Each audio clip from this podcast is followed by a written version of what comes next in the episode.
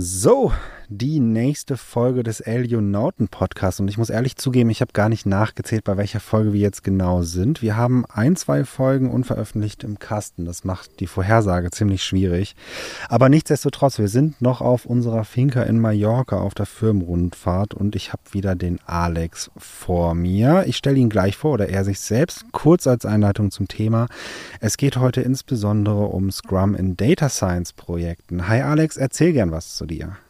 Hey Janis, ja, ich bin Geschäftsführer der Elio, mache das Ganze jetzt seit acht Jahren, habe innerhalb der letzten acht Jahre ein Team aus zwölf Leuten aufgebaut, das sich mit Data Science und künstlicher Intelligenz beschäftigt. Und wir setzen Projekte gemeinsam um für Kunden jeglicher Größenordnung. Und da bin ich vor allem als Berater, Konzeptionist und Scrum Master mit in den Entwicklungen dabei und steuere die.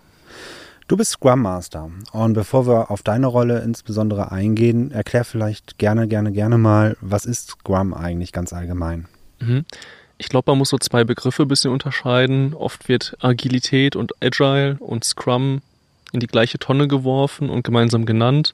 Scrum ist im Prinzip ein Prozess, ein Framework, der relativ klar das relativ klar vorschreibt, wie ein Team gemeinsam arbeiten soll. Ne?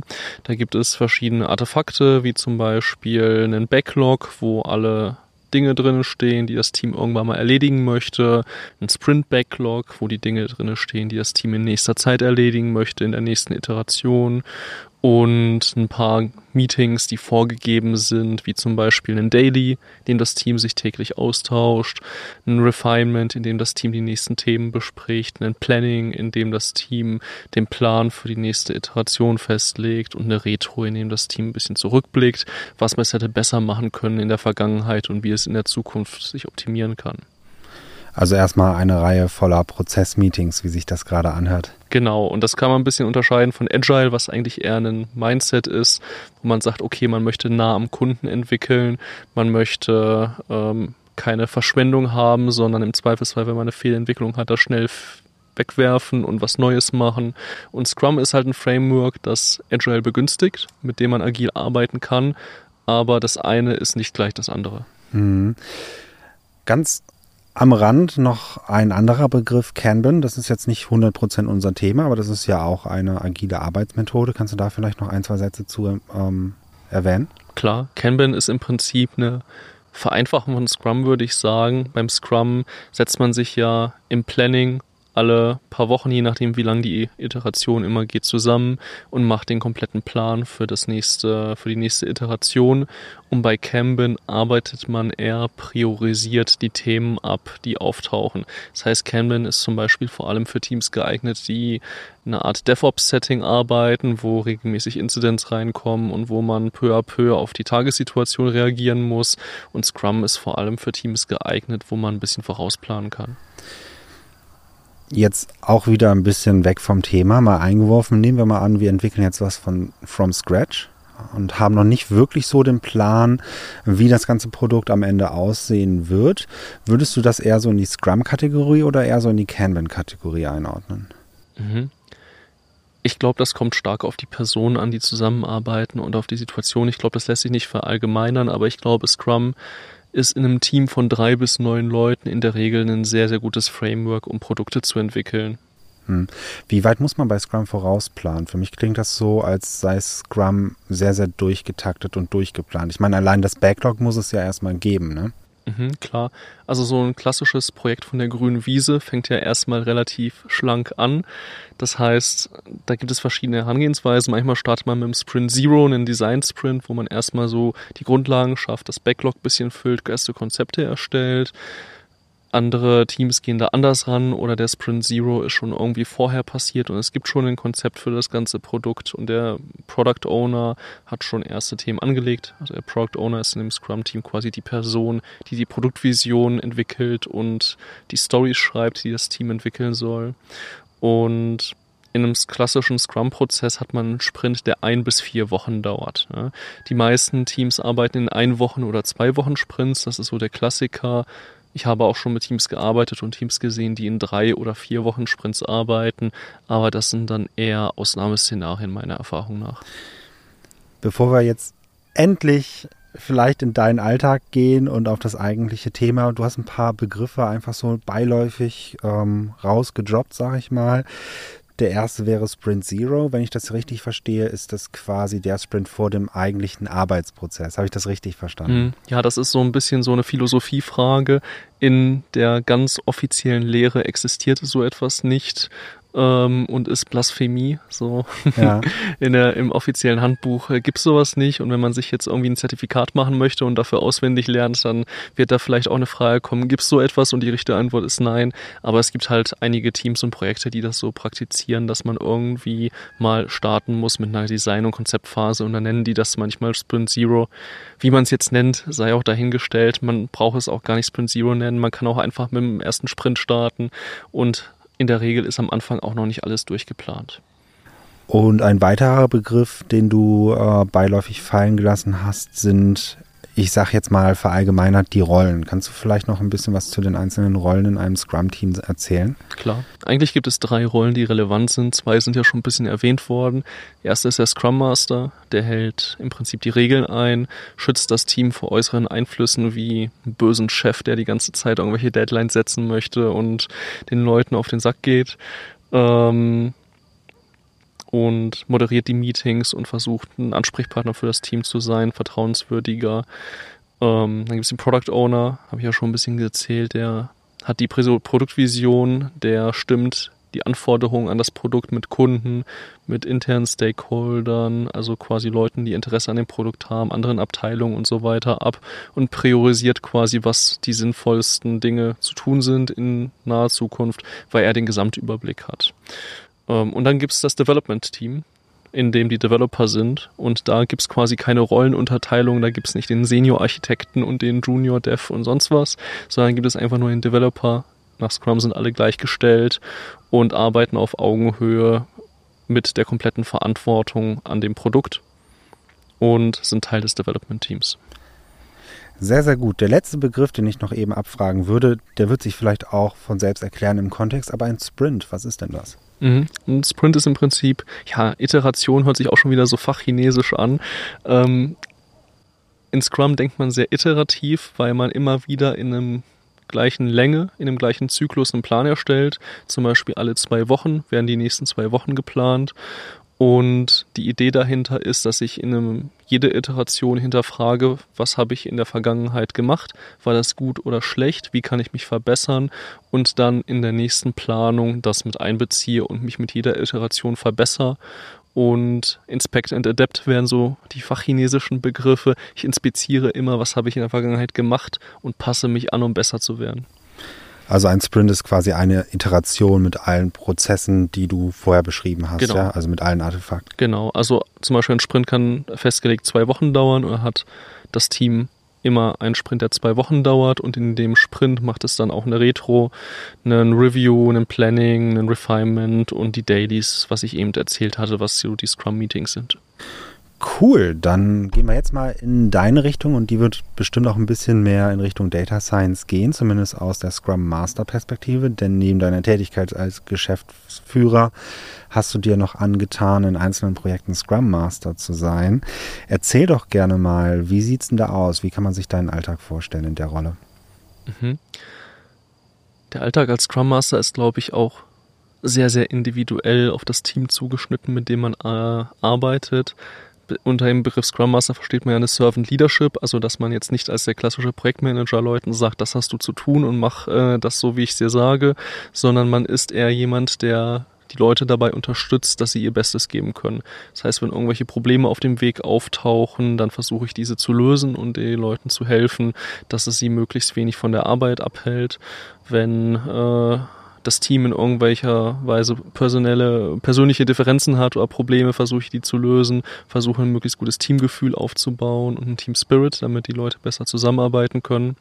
Die Idee von dem ganzen Scrum-Konzept ist eigentlich, eine Perso Einzelperson kann sich vielleicht um 10, 20, 30 Prozent verbessern, wenn sie an sich arbeitet, aber ein Team kann sich auch um 500 oder 1000 Prozent verbessern, wenn es ein wirklich gutes Team ist, anstelle von einem schlechten Team.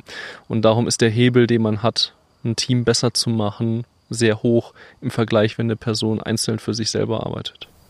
Also als Scrum Master schützt man das Team jetzt, wenn ich dich richtig verstanden habe, nicht ausschließlich nur vor äußeren Einflüssen und versucht den Scrum-Prozess einzuhalten, sondern äh, in deinem speziellen Fall kommen dann noch sehr viel zwischenmenschliche Geschichten rein und eben auch sehr viel Teamoptimierung. Also quasi, wenn man sich das hierarchisch vorstellen möchte, schon eine Art Führungsposition. Mhm, Klingt genau. das richtig? Das heißt aber Servant Leadership. Leadership hat ja die Führungsposition, aber am Ende des Tages sage ich den Leuten nicht, ähm, wie sie ihre Prozesse zu gestalten haben. Denn Scrum-Team soll immer die komplette Verantwortung für das Produkt übernehmen, das Development-Team. Und ähm, ich selber kann ihnen nicht sagen, wie sie ihre Prozesse zu handhaben haben, weil dann würde ich ja die Verantwortung für das Produkt übernehmen und nicht das Development-Team. Das heißt, die Philosophie ist eigentlich, dass die Entwickler selber den besten Weg finden, wie sie arbeiten können, da es ihre Verantwortung ist und ich sie in die richtige Richtung stupse und den Prozess moderiere, wie sie dahin kommen, den richtigen Weg zu finden. Okay, also doch sehr moderierend auch, ohne dass man Produktverantwortung übernimmt, sondern mehr die Teamverantwortung. Ja? Mhm. Das trifft es. Sehr, sehr schön. Jetzt schlagen wir mal die Kurve rüber zum Data Science. Ich meine, wir haben den Scrum-Prozess jetzt mehr oder weniger mal angerissen und äh, elementare Dinge erklärt. Ähm, aber wie funktioniert das denn jetzt alles im Konzept mit dem Data Science? Denn da ist es ja doch nicht immer ganz planbar. Welche Hürden siehst du da so? Mhm. Ich würde vielleicht erstmal den klassischen Prozess in der Softwareentwicklung gegenüberstellen, damit man im Vergleich sieht, weil der ist, glaube ich, ganz spannend. Du bist ja selber Entwickler in Scrum-Teams gewesen jetzt die letzten Jahre und hast deine eigenen Erfahrungen gemacht. Was wäre denn zum Beispiel bei dir so die Erwartungshaltung an dem Planning, was da rauskommen soll am Ende? Also, ich muss ganz ehrlich sagen, ähm, es ist immer so die Frage, ob man selbst an Scrum glaubt oder nicht. Und ich glaube, jedes Team hat seine eigene Philosophie von Scrum. Dementsprechend, wenn ich mir überlege, was ein gutes Planning ist, dann natürlich, dass die nächsten Wochen oder Tage zumindest klar sind und dass ich weiß, was ich als Entwickler oder gegebenenfalls auch Entwicklerin von meinen Kollegen und Kolleginnen erwarten kann und was ich selbst zu tun habe. Das wären so meine Erwartungen von einer klassischen sage ich jetzt mal, Sprintplanung. Ich möchte wissen, was passiert in diesem Sprint und was muss geleistet werden. Mhm. Und wenn du es jetzt mal aus der Sicht des Product Owners siehst, der quasi am Ende mit dem Team gemeinsam sagt, okay, der Sprint, den starten wir so und vorgibt, wie die Prioritäten sind. Ähm, was würdest du sagen, was der Product Owner von dem Team erwartet? Der Product Owner will natürlich, dass am Ende Resultate entstehen. Das heißt, etwas für ihn Greifbares und Messbares für den Erfolg. So würde ich es zumindest als Product Owner tun. Mhm. Ja, nach, nach Handbuch, sage ich jetzt mal, so nach Scrum-Lehrbuch, ähm, ist es ja so, dass nach jedem Sprint ein nutzbares Inkrement, das in irgendeiner Form das Produkt verbessert, rauskommen soll. Das ist jetzt eine relativ offen gehaltene Definition. Da interpretiert jedes Unternehmen und jedes Team ein bisschen was anderes rein. Aber ich glaube, die normale Situation in der Softwareentwicklung, vielleicht sind deine Erfahrungen anders, ist, dass man relativ gut planen kann, was man umsetzen möchte. Und die Frage eher ist, wie viel Aufwand es ist, das umzusetzen. Mhm. Oder wie sind da deine Erfahrungen? Ja klar, ein Entwickler schätzt nicht in Zeit, sondern in Aufwand. Das ist ganz, ganz klar. Eine Aufgabe hat viel Aufwand oder wenig Aufwand. Ich denke aber schon, dass es, je nachdem, wie Aufgaben geschnitten sind und wie groß sie sind, das heißt, wie gut sind sie eigentlich geplant und wie kleinteilig sind sie zerlegt, kann man als Entwickler oder Entwicklerin immer sehr, sehr gut abschätzen, ob das in einer Zeit von ein bis zwei Wochen machbar ist oder nicht. Das bedeutet, äh, ich denke schon, dass eine generelle Machbarkeit der Planung funktioniert, wenn die Aufgaben richtig geschnitten sind. Und ich sehe da ganz große Probleme in Projekten, die jetzt gerade neu beginnen, in Systemen, die man jetzt gerade neu aufzieht, weil es da dann doch eher wieder ein bisschen diffus ist und dort können dann auch gerne mal Planungen fehlschlagen. Mhm. Ja, das ist ein gutes Stichwort. also im Data Science Bereich, ich habe zum Beispiel als Agile Coach und Scrum Master in einem Unternehmen gearbeitet, das ziemlich groß ist. Das war ein, das war ein Konzern und die haben sich wirklich vor allem mit Daten beschäftigt. Das war quasi deren Geschäftsmodell. Ne? Am Ende haben die Daten ausgewertet und darüber einen Mehrwert für ihre Partner geschaffen. Und dieses Unternehmen hatte entsprechend mehrere Data Science Teams, die dann verschiedenste Projekte hatten. Und in den Projekten, mit denen ich zu tun hatte, war meine persönliche Erfahrung, dass gerade in so großen Projekten, wo dann wirklich mal nicht ein Data Scientist oder zwei ein System ausarbeitet, was bei den meisten mittelständischen Unternehmen ja der Fall ist, sondern wirklich ein ganzes Team an einer Problemstellung arbeitet, die entsprechend größer ist, ein Planning sehr, sehr schwierig ist in Scrum, weil am Ende des Tages erwartest du ja, dass du in einem Planning festlegst, was möchte ich erreichen in den nächsten zwei Wochen. Und im Data Science Bereich sind da sehr viele Wenn-Dann Bedingungen. Wenn ich in den ersten zwei Tagen gute Ergebnisse habe in dem Use Case, den ich dort ähm, plane, dann arbeite ich weiter an ihm und äh, investiere die Zeit und bringe den online und dann brauche ich auch noch einen Data Engineer und einen äh, Cloud Engineer, um das Ganze live zu bringen und weiter zu testen. Falls nicht, fange ich nochmal von vorne an und mache was ganz anderes. Und gerade wenn ganz viele verschiedene Aspekte des Projekts in diese Richtung einschlagen, dann ist es ziemlich schwer, einen guten Plan aufzustellen, weil am Ende oft der Fall ist, ja, vielleicht machen wir es so, aber es kann auch sehr gut sein, dass wir in zwei Tagen eigentlich alles neu planen können und alles umschmeißen. Und das ist, glaube ich, eine Herausforderung, die im Data Science Bereich größer ist als im Softwareentwicklungsbereich im klassischen, da man natürlich auch da Komplexität hat und Abhängigkeiten, aber diese leichter planbar und verständlich sind und sichtbar als im Data Science Bereich. Ich habe direkt ein paar Fragen. Ich muss da jetzt direkt mal fieserweise reingrätschen. So, jetzt sagst du natürlich, es kann in relativ kurzer Zeit dazu führen, dass man gegen Probleme läuft. Da wäre jetzt meine Frage, es ist natürlich sehr unvorhersehbar, wie man Data Science Projekte von Anfang an, wenn sie jetzt gerade von der grünen Wiese entstehen, gestaltet oder selbst wenn nicht. Man hat immer so ein paar Abhängigkeiten in andere Teams, da man gerade als Data Scientist ähm, sehr von den Resultaten anderer abhängig ist und Daten braucht, die vielleicht nicht im eigentlichen Team liegen. Meine Frage ist aber, würde es sich dann nicht eventuell lohnen, kürzere Sprints zu machen, statt zwei Wochen vielleicht eine Woche und wenn jetzt nach zwei Tagen ein Problem auftritt, dann versucht man es am dritten Tag zu lösen. Und am vierten und fünften kümmert sich, man sich dann um die nächste Iteration quasi und versucht die in die Zukunft zu sehen. Oder stelle ich mir das zu einfach und naiv vor? Hm, ich, ich glaube, das ist genau der richtige Weg tatsächlich. Ähm, in der Projektsituation, die ich eben geschildert habe, haben wir genau das gemacht. Wir haben, wir haben festgestellt, okay, wir hatten vorher zwei Wochen Sprints, was eigentlich schon jetzt nicht die längsten sind, so normal nenne ich das jetzt mal von der Länge her. Und wir haben festgestellt, nach einer Woche schmeißen wir oft alles über den Haufen und haben viel Planungsaufwand in eine Situation gesteckt, ähm, die am Ende gar nicht eintritt in irgendeiner Form. Und das frustriert dann natürlich auch. Ne? Dann hinterfragt man, wozu planen wir überhaupt, wenn das, was wir planen, niemals eintritt, wozu der Aufwand und macht Scrum überhaupt Sinn und so weiter. Und diese frustrierte Situation haben wir tatsächlich auch gut verbessern können, indem wir von zwei Wochen auf ein Wochensprints gewechselt sind und am Anfang haben sich auch da einige Fragen gestellt. Ist das dann nicht viel mehr Meetingaufwand? Man muss alle Meetings dann doppelt machen, also doppelt so oft innerhalb von zwei Wochen als vorher. Aber die Meetings sind natürlich auch viel kürzer, weil man viel weniger Content zu besprechen hat. Es ist ja viel weniger passiert in der Woche. Man muss weniger vorausplanen. Das heißt, das hat sich eigentlich nicht wirklich was genommen und das ganze Team hat deutlich mehr Impulse mitgenommen, was es in der nächsten Woche machen kann. Das hat ziemlich gut geklappt.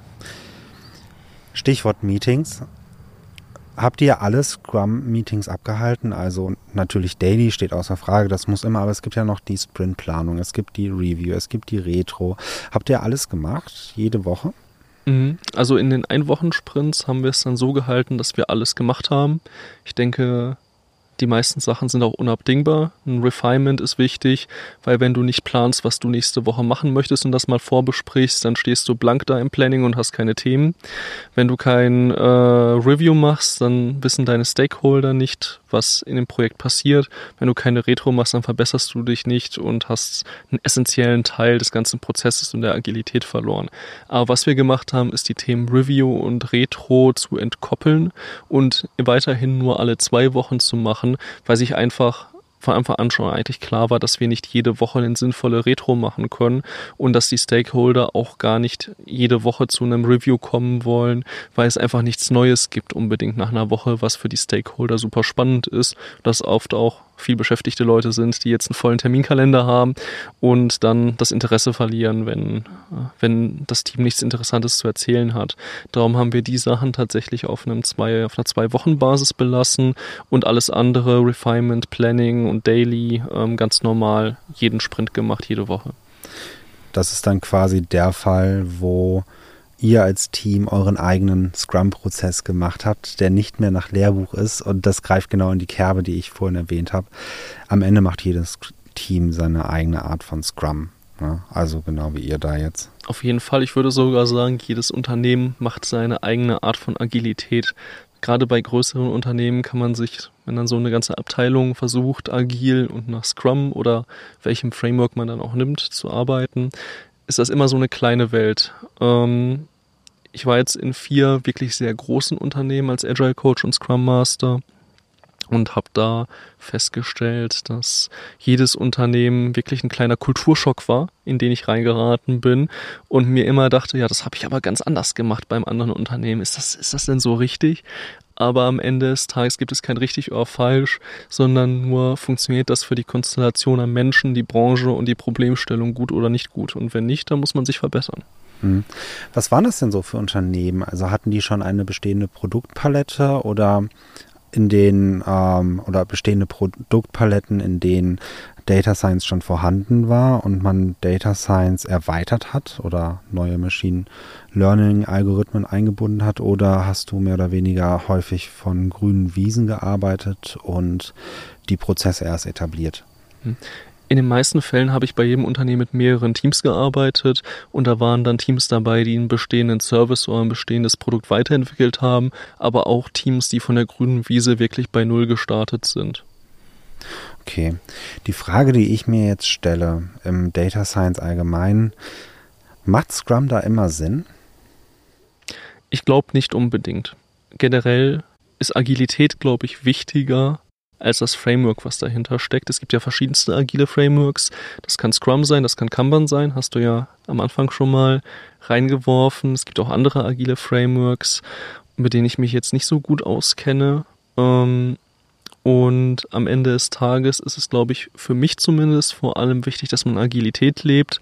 Das heißt, nah am Kunden entwickeln, ähm, nicht erstmal zwei Jahre vor Haus planen, das umsetzen und dann mal gucken, ob das jemand sehen möchte.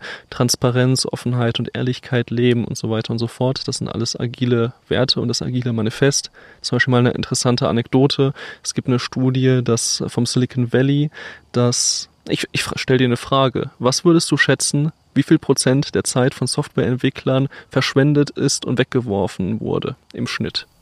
Im Silicon Valley oder weltweit? Das war eine Studie aus dem Silicon Valley, ähm, aber sehe es mal als Branchendurchschnitt allgemein. Okay. Auch hier könnte ich mit einer Anekdote antworten, die lasse ich jetzt mal unter den Tisch fallen. Ich würde sagen, 80 Prozent wird weggeworfen. Das ist eine sehr genaue Schätzung. Die ich, ich glaube, es waren 70 oder 80 Prozent, irgendwas in dem Bereich. Die meisten schätzen eher 30 bis 40 Prozent, wenn ich sie frage. Also da warst du, da warst du schon sehr treffergenau. Worauf ich hinaus wollte mit der Anekdote ist, es ist wichtiger, seine Zeit sinnvoll einzusetzen, als möglichst viele Features zu entwickeln. Und gerade Unternehmen wie Apple oder Amazon zeigen ziemlich gut, dass eine nutzergerichtete Entwicklung und weniger ist mehr viel mehr Erfolg bringt, als einfach nur seine App oder was auch immer das technische Produkt ist, mit Features zuzubomben. Was so der klassische Ansatz vieler Unternehmen ist, Features und Output gleich gute Leistung. Einfachheit ist viel mehr wert und das ist zum Beispiel ein agiles Prinzip, was, was unglaublich wertvoll ist und was, wenn man es wirklich lebt, einen Mehrwert schaffen kann. Und wenn man jetzt wieder den Bogen schlägt, wo wir eigentlich angefangen haben, zu welche macht Scrum immer Sinn bei Data Science, am Ende des Tages muss das Team einen Weg finden, gemeinsam gut zu arbeiten. Und Scrum ist ein Prozess, der sehr gut in der Lage ist, die Komplexität von fünf, sechs, sieben Leuten, die gemeinsam arbeiten, an dem gleichen Produkt zu beherrschen. Aber es ist nicht die, die Wahrheit auf alles. Hm ich will dich nicht ganz so leicht entkommen lassen mit den ganzen Sachen. Ich finde, es wird gerade erst richtig interessant, zumindest für mich, denn es geht jetzt so ein bisschen in Richtung Teamstruktur. Und da würde mich mal interessieren, wie sind denn so Data Science Teams aufgebaut, die du in deinen Projekten bisher hattest? Welche, welche Art von Skills hat ein Team? Welche Art von Personen sind da drin? Erzähl da gerne mal kurz was drüber. Das ist eine coole Frage tatsächlich. Ich weiß. Das ist eine coole Frage, weil ich glaube, dass viele Unternehmen, gerade große Unternehmen, da einen strukturellen Fehler machen. Zumindest aus den Erfahrungen, die ich gemacht habe. Und zwar denken Unternehmen in der Regel in Rollen. Zum Beispiel, ich brauche einen Cloud-Engineer, ich brauche einen Data Scientist, ich brauche einen Machine Learning Engineer, ich brauche einen Softwareentwickler. Und die Leute werden dann in diesen Rollen geheiert und sollen dann auch genau das machen und darin Experten sein. Und wenn wir jetzt so ein klassisches Data Science Projekt nehmen, dann ist eigentlich Data Science ein kleiner Teil von einem Data Science Projekt. Das ist das Lustige daran. Am Ende des Tages ist es viel mehr Aufwand, Data Engineering zu betreiben, das heißt die Pipelines aufzubauen, damit die Daten überhaupt vorhanden sind und transformiert werden können, das Ganze in die Cloud zu bringen, dafür einen Frontend zu bauen, dass die Nutzer auch Input geben können oder die Ergebnisse sehen eine REST API zu bauen, dass mit den Ergebnissen gearbeitet werden kann, dass quasi eine Schnittstelle besteht zu internen oder externen Anwendungen. Das gehört alles zu so einem vernünftigen Data Science Projekt, das irgendwann auch auf die Straße kommen soll, dazu und ist halt viel mehr Arbeit als der Data Science Part in dem Projekt. Und jetzt, wenn man jetzt diese ein Team aus sechs Leuten hat, dann ist der klassische Ansatz von einem großen Unternehmen zu sagen, okay, wir brauchen einen Data Scientist, einen Cloud Engineer, einen Softwareentwickler, einen Frontend Entwickler und vielleicht noch irgendeinen erfahrenen irgendwas. Egal. Und am Ende des Tages arbeitet dieses Team dann oft so, dass es Scheuklappen hat. Das heißt, der Data Scientist spielt mit Daten und Zahlen und Mathematik rum und überlegt sich was, hat aber keine Ahnung von Softwareentwicklung, wie man skalierbaren, guten Code schreibt und ob das Ganze so sinnvoll in der Cloud laufen kann. Der hat dann einen Machine Learning Engineer, der ihm dann hilft, diesen Code skalierbar und gut zu machen und in die Cloud zu bringen. Dann gibt es noch den Cloud Engineer, der die ganze Architektur macht und das Ganze deployt und dafür sicherstellt, dass das sicher ist und Security sichergestellt ist etc. Dann baut ein Softwareentwickler, der von dem ganzen anderen Kram keine Ahnung Ahnung hat, eine REST API und irgendwer bringt das dann auch ins Frontend.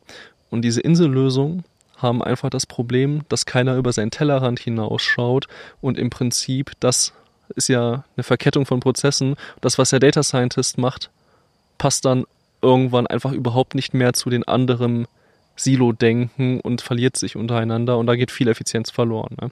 Viele Projekte sind, haben sehr viel Aufwand gehabt durch Schleifen, die immer wieder kommen, weil wir dann irgendwann beim Softwareentwickler gemerkt haben, das Konzept, das ist nicht stimmig und wir müssen nochmal von vorne anfangen, weil der mit dem, was die Leute vorher gemacht haben, nichts anfangen kann. Das äh, ist relativ schwer, die ganzen Leute, die nur im Silo denken, aufeinander abzustimmen und eine gemeinsame gute Lösung zu finden. Und darum bin ich der Meinung, dass man da mehr Generalisten braucht und weniger Spezialisten. Ich würde einigen Punkten ehrlich gesagt vehement, ganz vehement widersprechen. Vielleicht tue ich das gleich oder zumindest einige Punkte würde ich auch sehr gerne in Frage stellen, wenn es wirklich so ist. Das ist vielleicht ein bisschen schöner formuliert. Aber hast du ein, zwei konkrete Verbesserungsvorschläge dem gegenüber, was du jetzt gerade mehr oder weniger als suboptimal beschrieben hast? Mhm. Ich glaube, es ist sehr wertvoll, wenn vor allem die Data Scientists Wissen über die Infrastruktur und allgemein gute Softwareentwicklung haben, weil man sich damit sehr viele Feedback-Schleifen und Iterationen spart, bei denen dann am Ende zu ihnen Dinge zurückgeworfen werden. Am Ende des Tages spart man sich darüber auch viel Kommunikation und äh, Streitigkeiten, meiner Erfahrung nach, weil der Data Scientist einfach von Anfang an in der Lage ist zu bedenken, dass er ein Konzept und eine Lösung baut auf Data Science Basis, mit der die anderen gut arbeiten können. Das heißt, ich sehe vor allem, dass der Data Scientist, ähm, der in der Regel aus einem Soziologie-Umfeld kommt oder aus einem wissenschaftlichen Umfeld und in vielen Fällen eher maginäre Softwareentwicklungsskills hat, Enterprise-Softwareentwicklungsskills hat, sehr davon profitieren würde, dort besser aufgestellt zu sein. Okay. Ich würde ganz gerne einmal kurz meine Erfahrung nennen, dass ich die Erfahrung gemacht habe, dass sehr wohl Data Scientisten auch in der Lage sind, eigene APIs aufzubauen. Ich habe es sogar schon mal aus der Nähe gesehen.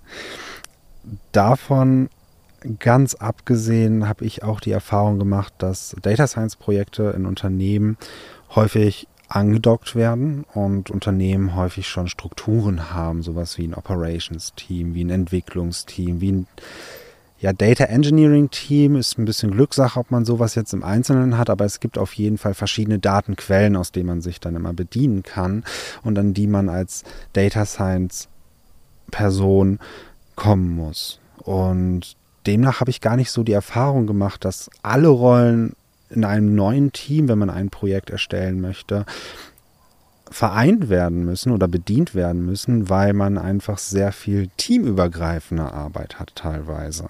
Würdest du in diesem Prozess auch ein Problem sehen oder würdest du diesen Prozess vielleicht als ein bisschen optimaler bezeichnen, wenn es diese Kompetenzen von Operations, also äh, Architektur aufsetzen, beziehungsweise das sind ja dann Architekten, aber die auch am Leben halten, die Architektur, das Monitoring, wenn es dafür schon einen Rahmen gibt und schon Teams gibt, die das bedienen können, Würdest du es dann nicht vorteilhaft sehen, einfach ein reines Data Science Team aufzustellen, welches dann mit den anderen Teams kommuniziert? Mhm. Die Situation, die du jetzt schilderst, sind ja quasi fachliche Teams, dass man quasi sagt, okay, die haben Know-how im Bereich Data Science, die haben Know-how im Bereich Engineering, die haben Know-how im Bereich Ops. Und es gibt sicher Unternehmen, die sich so aufstellen. Ich habe bisher persönlich eher Erfahrungen mit produktgetriebenen Unternehmen gehabt, die sagen, okay, wir wollen einen Service aufbauen und wir holen alle Leute in das Team rein, die wir brauchen vom Know-how her, um den kompletten Service umzusetzen und zu betreiben. Und das Team hat die komplette Ownership und die komplette Responsibility für den Service. Das heißt, es muss deployen können, es muss warten können, es muss testen können, es muss die Security sicherstellen und so weiter und so fort. Und in diesen produktgetriebenen Unternehmen gibt es auch ein DevOps-Team, gibt es auch ein Architekturteam, aber diese Leute haben keine Umsetzungskompetenz in dem Produkt, sondern die sind eigentlich nur Berater. Das heißt, die schauen dann über verschiedene Teams mit so einer Vogelperspektive drüber und helfen dabei, ein gemeinsames Konzept für Fragestellungen und Probleme zu finden. Aber die gehen jetzt nicht hin und setzen irgendwas um innerhalb des Teams. Das liegt immer innerhalb des Teams. Und das ist im Prinzip eine Frage der Philosophie des Unternehmens, wie es Produkte und Projekte umsetzt. Und ich glaube, weder das eine noch das andere sind unbedingt falsch oder besser oder richtig, weil wir schon festgestellt haben, jedes Unternehmen hat seine eigene Welt, seine eigene Komposition aus Menschen und seine eigene Branche. Und was für den einen richtig ist und extrem gut funktioniert, kann für den anderen eine Katastrophe sein. Das stimmt. Wenn du dir was wünschen würdest für deine Arbeit, was alles vereinfachen würde in deinen Prozessen, hättest du da einen Wunsch, wie dein Traumteam aussehen sollte oder das Traumunternehmen, das du kommen würdest, wenn es jetzt an Data Science Projekte geht? Ich glaube, das Wichtigste ist abseits von den fachlichen Kenntnissen, die die Leute haben, dass das Team vor allem miteinander gut kommuniziert und einen guten Team Spirit habt. Ich glaube, alles drumherum lässt sich lösen, wenn das gegeben ist. Alles drumherum ist quasi das Feintuning, sage ich jetzt mal. Das heißt zum Beispiel die Problemstellungen, die ich jetzt genannt habe, dass wenn der Data Scientist äh, marginales äh, Softwareentwicklungs-Know-how hat und das andere Leute übernehmen sollen, das kann vielleicht auch funktionieren, aber nur wenn das Team extrem gut zusammenspielt. Und wenn wir jetzt mal ehrlich sind, ist meine Beobachtung bei den meisten Unternehmen, dass die Teams zusammengewürfelt sind aus ein paar Freelancern, ein paar externen, ein paar internen, die Leute, die man halt so zusammenkratzen kann, weil Fachkräftemangel herrscht und weil man sich halt nicht einfach immer sein Traumteam zusammenstellen kann. Und gerade wenn dann die Teamchemie vielleicht nicht perfekt ist und man nicht perfekt aufeinander abgestimmt ist, dann können solche Schwierigkeiten und Kommunikationsbarrieren sehr mühsam werden. Das heißt vor allem halt gut zusammengestellte Teams, die aufeinander Lust haben, gemeinsam zu arbeiten und ein gutes Team darzustellen und Probleme zu lösen, sind, glaube ich, der Schlüssel zum Erfolg. Ich stimme dem zu. Und das, was ich ganz, ganz, ganz besonders interessant an diesem Punkt finde, ist, dass dein Schlusswort jetzt quasi gar nicht mal so Data Science Team spezifisch ist. Ich glaube, das lässt sich auf jedes Team übertragen. Und von dem Thema, welches wir jetzt anreißen wollten, Data Science und Scrum-Prozessen war das wirklich Data Science-spezifische wahrscheinlich eher die Unplanbarkeit an einzelnen Aufgaben, denen man wahrscheinlich am besten mit kürzeren Sprints entgegentritt. Oder würdest du noch eine andere Essenz aus diesem Gespräch ziehen? Hm, ich, ich glaube, am Ende findet jedes Team seine eigenen Lösungen für seine Probleme, indem es Erfahrungen sammelt, merkt, was schlecht gelaufen ist und besser wird. Aber aus meinen persönlichen Erfahrungen, die ich hatte, war wirklich zum einen die kürzere Sprintdauer sehr hilfreich. Dann etwas, was wir noch gar nicht erwähnt haben, dass wir gar nicht erst versuchen, unbedingt immer das Feature gleich zu planen. So, das würde man als Story verstehen in Scrum, ein Feature, was für einen Kunden umgesetzt wird, sondern vielleicht auch erstmal einfach ein Konzept und eine Analyse oder einen Test in einen Sprint reinzunehmen und dann auf Basis der Ergebnisse von diesem Konzept dann im nächsten Sprint die Umsetzung zu planen. Viele Teams versuchen immer gleich das Feature zu planen und zu schätzen und den Aufwand zu schätzen und umzusetzen und das ein bisschen zu entkoppeln und erstmal ein Konzept zu machen. Das ist übrigens auch aus meiner Sicht im Softwarebereich kein schlechter Ansatz. Nicht immer gleich versuchen, sofort umzusetzen, sondern erstmal ein gutes Konzept zu erstellen. Ähm, das kann man auch wunderbar in einem agilen Team machen und in einem Scrum-Team. Scrum heißt nicht, dass man die ganze Zeit nur Stories durchballern muss und sich nicht über etwas im Voraus Gedanken machen muss. Das war auch sehr hilfreich. Ja, das stimmt. Damit würde ich ganz gerne abschließen, weil ich glaube, wir können noch eine Stunde weiterreden, aber das Thema, das haben wir angerissen und falls es da noch mehr Interesse zu gibt, Rückfragen oder was auch immer, gerne jederzeit nachfragen. Alex, ich bedanke mich sehr, sehr bei dir und wir hören uns bestimmt nochmal.